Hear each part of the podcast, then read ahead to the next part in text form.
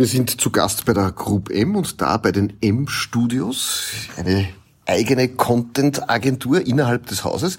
Geschäftsführer Martin Distel ist bei uns und die Sandra Rindler. Beide sind hier in der Geschäftsführung tätig und ich darf euch gleich ganz kurz bitten, sich vorzustellen, wo kommt sie her? Warum seid ihr heute einer der großen Content-Produzenten? Was befähigt euch dazu? Liebe Sandra, vielleicht erzählst du uns ganz kurz, wo bist du her? Was hast du gelernt? Sandra Rindler mein Name, ich komme ursprünglich aus Oberösterreich, bin seit zehn Jahren in Wien. Das hört man gar nicht mehr. Hört man gar nicht mehr? Na doch, hört man schon auch ab und ja, zu durch. ähm, und habe ursprünglich in der Kultur- und Kunstvermittlung gearbeitet, im Eventmanagement-Bereich und bin seit drei Jahren in der Agenturwelt tätig beim M-Studio. Man könnte fast sagen, von der Kunst mehr oder weniger ins Influencer-Marketing gekommen. Lieber Martin, auch bei dir, du bist ja jetzt bekannt wie ein bunter Hund in dieser Szene. Vielleicht ganz kurz, wo kommst du her? Was machst du heute hier? Also es freut mich mal sehr, dass du bei uns zu Gast bist und dass wir die Möglichkeit haben, uns da vorzustellen.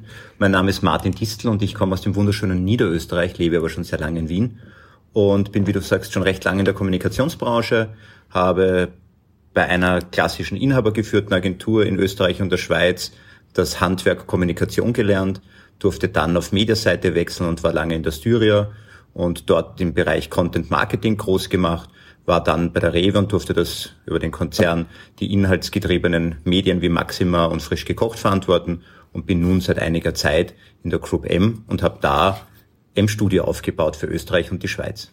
Genau, über M-Studio sprechen wir heute.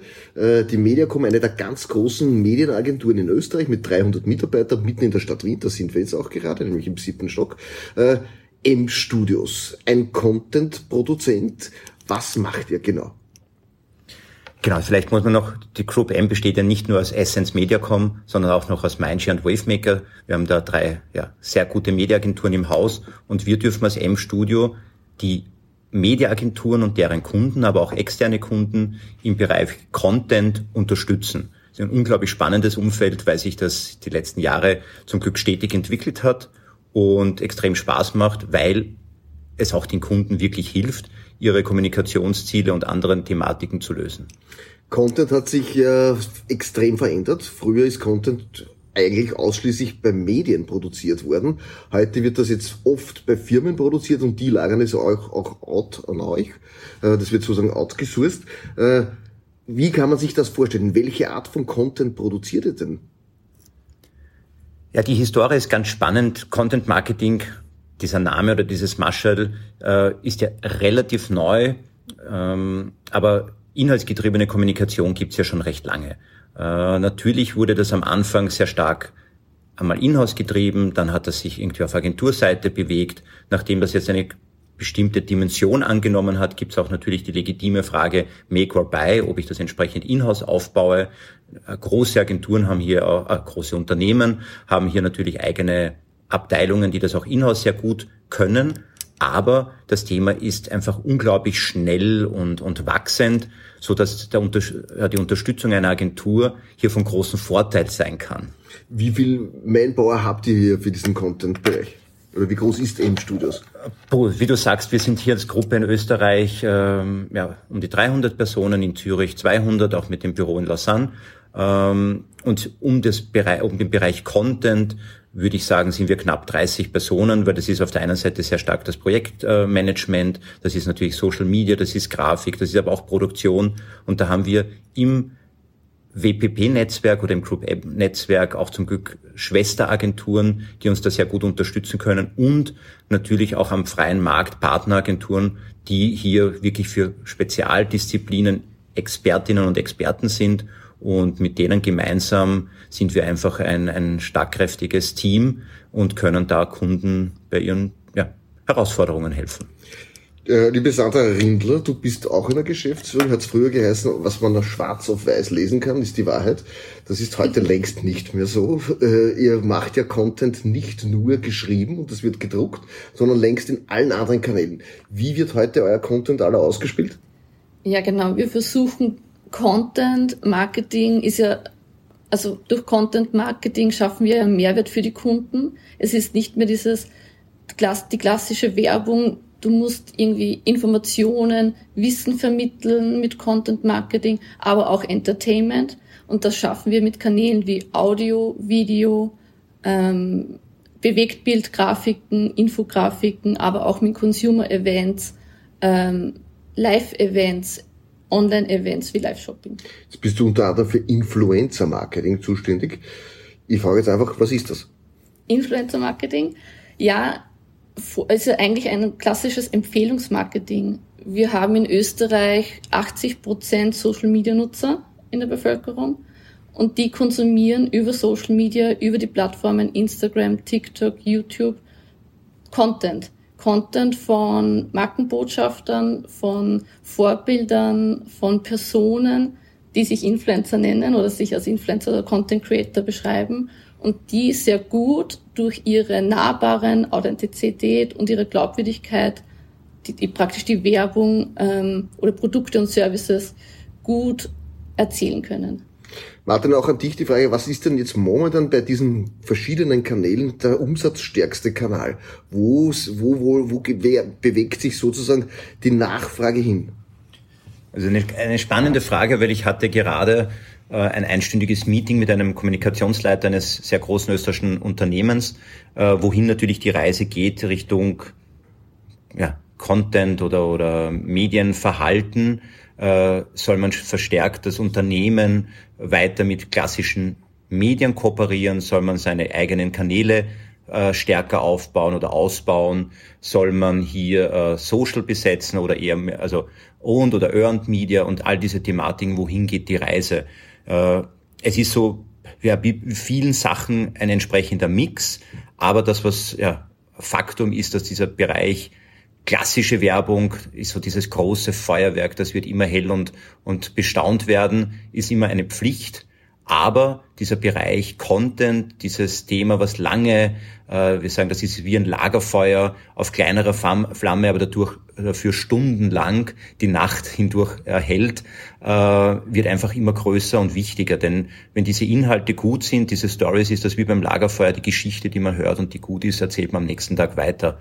Und das ist für uns dieses Thema, Content wird sich ähm, einfach, ja, ist gekommen, um zu bleiben und um zu wachsen und das spielt sich über alle Kanäle. Also der Inhalt, egal ob das jetzt auf der Homepage, auf dem Unternehmensblog, aber auch Richtung interner Kommunikation und Employer Branding, äh, ist es ein ganz starkes Asset. Genauso in der externen nicht nur Produktwerbung, sondern es geht ja ganz stark, wie wir ähm, die letzten Jahre gesehen haben, Richtung Purpose oder ESG-driven.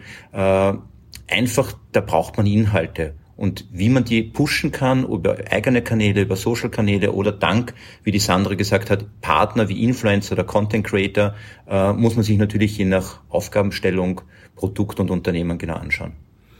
Jetzt will ich trotzdem nochmals wissen, Kanäle, wie zum Beispiel Video, wie Bewegtbild. Vor fünf Jahren waren das Exoten. Da hat man gesagt, ja, kann man auch tun. Heute kann jeder mit seinem Handy ein 4 oder 8K Video produzieren. Inwieweit ist Bewegtbild richtig relevant geworden für den Transport von Content? Es ist ganz, ganz relevant geworden. Ganz, ganz wichtig. Und es wird immer wichtiger werden. Und ich würde das nur mit einer Message bringen. Mein 16-jähriger Sohn äh, hat vom einem Autoclub, ohne dass ich da jetzt Werbung mache, eine schöne Broschüre bekommen und dank meiner Print-Vergangenheit weiß ich, die ist wirklich perfekt gemacht worden. Ich habe ihm die hingelegt. Am nächsten Tag ist sie unberührt dort gelegen und ich habe gesagt, möchtest du dir den nicht anschauen? Hat er zwei Sachen gesagt, Papa, erstens, ich weiß noch nicht, ob ich einen Führerschein brauche. Das ist ein anderes Thema. Und zweitens, wenn mir die was sagen sollen oder wollen, dann sollen sie mir ein Video schicken. Ich werde sicher kein Heft in die Hand nehmen. Äh, ich glaube, das ist Statement für die Zukunft genug. Bewegtbild ist relevant. Und jetzt die M-Studios bedienen ja jetzt alle Zielgruppen, nicht nur die Jungen, nicht nur die Influencer, sondern auch jetzt bis hinauf, bis zu den Senioren. Wie schafft ihr denn diesen Mix in euren Kommunikationskanälen, liebe Sandra? Naja, auch Influencer sind, ist ja nicht nur, Influencer-Marketing ist jetzt nicht nur per se was für die Gen Z ähm, es gibt ja unterschiedliche Kanäle und wir erreichen auch mit Influencer-Marketing eine 50-plus-Zielgruppe. Aber grundsätzlich schaffen wir einen Mix über, und man muss sich immer das Thema anschauen. was ist das Produkt, was ist die Zielgruppe und dafür den richtigen Medienkanal auswählen, beziehungsweise den richtigen Mix an Medienkanälen für den Content und darauf passend den Content gestalten. Damit wir uns das ein bisschen vorstellen können, Martin, vielleicht kannst du uns ein paar handfeste Beispiele nennen, wo ihr Content produziert, aber auch jetzt die Kommunikationskanäle definiert, damit man einfach weiß, von was sprechen wir hier. Ich meine, man muss, glaube ich, vorweg noch natürlich sagen, es gibt nicht einen Kanal, der alles kann. Es hat absolut genauso TV, Print, äh, klassisches Out of Home wie Social Media oder online generell ja, und Audio seine Berechtigung und man kann auch je nach Thematik über die jeweiligen Kanäle die Zielgruppe erreichen. Also dass ich glaube, dass wir machen genauso sehr viele Kooperationen mit Medienunternehmen in Österreich, die Printkanäle hier hernehmen. Also die gut gedruckte alte Zeitung oder das Magazin hat genauso noch oder vor allem in der Mitarbeiterkommunikation seine Bewandtnis. Äh, aber auf der anderen Seite braucht man auch Audio und Podcasts sind bei uns ein großes Thema, wo wir für mehrere Kunden hier Corporate Podcasts oder klassische InRead oder HostRead Kooperationen machen. Das heißt, da sind wirklich alle Kanäle relevant, bis zu dem, was wir schon angesprochen haben, Social Media, Digitalkanäle, die einfach ja, zukunftsträchtig sind. Ihr macht ja unter anderem auch eigene virtuelle Shows direkt für Firmen, so für Coca-Cola, aber auch andere Firmen, wo man sagt, dort wird praktisch der Content von euch kreiert, inszeniert und dem Kunden zur Verfügung gestellt und der darf das dann über sein Social Media Netzwerk verbreiten. Ist das so? Genau, also das ist, wir sind mit M-Studio angetreten als Content-Agentur, was heißt das? das ist, man kann jetzt sagen, runtergebrochen, das ist Text, das ist Bild, das ist Foto, das ist Video. Äh, das Ganze hat sich schön die letzten vier, fünf Jahre entwickelt und es gab zum Glück so, wie soll ich sagen, eine Evolution, war das in dem einen Jahr auch ein wenig äh, dem Lockdown und, und Corona und Covid geschuldet, eine, ein ganz starker Push Richtung Podcast. Auf der anderen Seite, äh, ich habe eine persönliche Vergangenheit auch mit TV-Produktionen und TV-Shows, haben wir und dürfen wir für die Sporthilfe, für die österreichische Sporthilfe, den Super 10 Kampf, eine Primetime-Show, äh, Spieleshow auf ORF 1 produzieren. Das heißt, das ist wirklich ganz großes Kino. Das ist ja für Österreich wirklich ganz, ganz eine große Geschichte. Ähm, und von dem abgeleitet sind natürlich auch andere Formate entstanden. Also dieses Live-Streaming, Live-Shows, wo auf der einen Seite Publikum vielleicht vor Ort ist, aber vor allem der Content gestreamt wird. Und weil du Coca-Cola hier nennst, die hier so einen sehr guten, effektiven Weg gehen mit dem Coca-Cola Real Talk, ein wirklich fantastisches, äh, eine Plattform, wo sie bestimmte Themen, die einfach zeitgemäß sind, ob das jetzt Recycling ist, ob das äh, Wiederverwertung und andere Themen sind, dort wirklich eine Stakeholder-Kommunikation, wo min eine Ministerin am Podium sitzt, wo äh, Vertreter aus der Branche auf der, ähm, ja, am Podium sitzen und auch kontrovers darüber diskutieren. Also das ist jetzt keine klassische Werbesendung und genau darum geht's, dass Inhalte von allen Seiten und mit allen Perspektiven beleuchtet gehören. Und das ist das, was auch den, die, das Publikum interessiert. Und das ist das, wenn man das entsprechend dank Medienpartnerschaften wie zum Beispiel mit euch, aber in anderen Fachmedien und mit breiten Medien, mit Influencern und mit Auf-Media-Plattformen streamt, hier eine entsprechende Relevanz hat. Du hast gesagt, in den letzten fünf Jahren war auf einmal ein Podcast da. Heute ist das sehr beliebt. Viele Leute hören Podcasts, vor allem die Jugend. Äh, wo seht ihr denn die Entwicklung? Wo werden wir in fünf Jahren sein? Was wird sich da alles tun? Wird sich hier kommunizieren im klassischen Sinne völlig verändert haben? Jetzt generell betrachtet oder auf Podcast? Generell betrachtet. Ja, das ist das, glaube ich, was wir schon vorher ein bisschen angesprochen haben. Wohin geht die Reise? Definitiv wissen, wäre es ein bisschen vermessen, das zu behaupten. Es gibt natürlich Studien, es gibt äh, genug Indizien, die zeigen, wohin die Reise geht. Äh, Menschen wollen einfach zu der Zeit, wenn sie gerade Interesse haben und Zeit haben, äh, Inhalte konsumieren.